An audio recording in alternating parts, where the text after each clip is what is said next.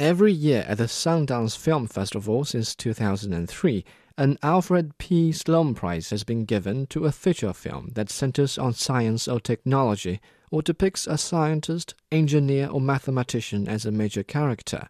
This year, the award was given to Another Earth, a Fox Searchlight film which, despite a sci fi subplot, is more about psychology and metaphysics than science and technology. Yet, the film is no less brilliant than to deserve the award it has snapped up.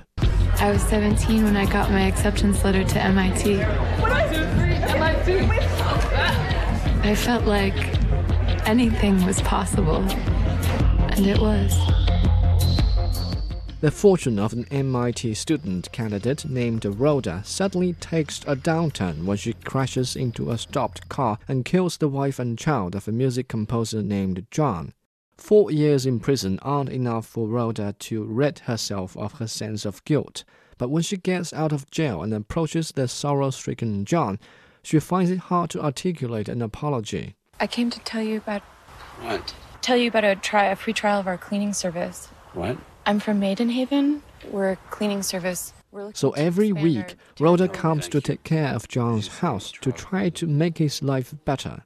Gradually, a special feeling develops between the guilt and sorrow laden duo until one day the opportunity presents itself for Rhoda to confess her mistake to John. By all appearances, the uh, planet uh, seems to be a mirror to our own.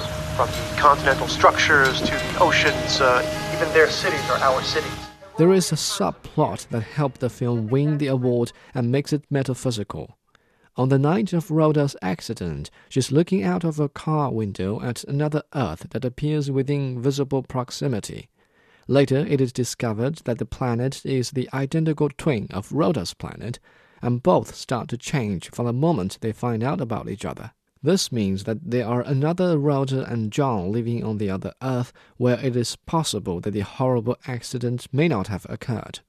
This possibility proves to be a glimmer of hope to Rhoda and John, who have every reason to believe that if they can somehow escape to the other planet, they will live a happier life. But they also would have to face another version of themselves. The truth is, we do that all day long, every day. Every day they're talking in their own head.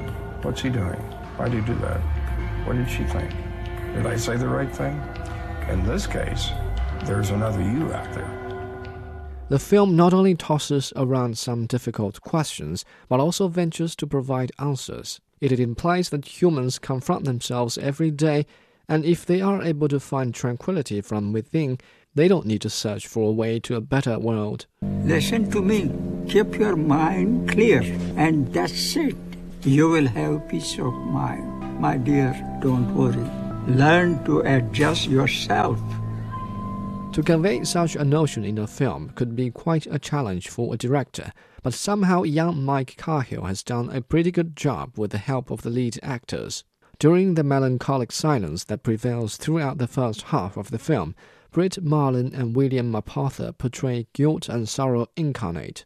In the second half, viewers perceive a rekindled longing for new life on the part of John, while Rhoda's face still spells infliction, for the guilt she continues to experience and for holding back the truth from John. Another Earth is about how two individuals confront themselves and recover from past misery. The story is creative and thought provoking, while the director and actors have done it justice with their skills. On a scale from 1 to 10, I give this film a 7.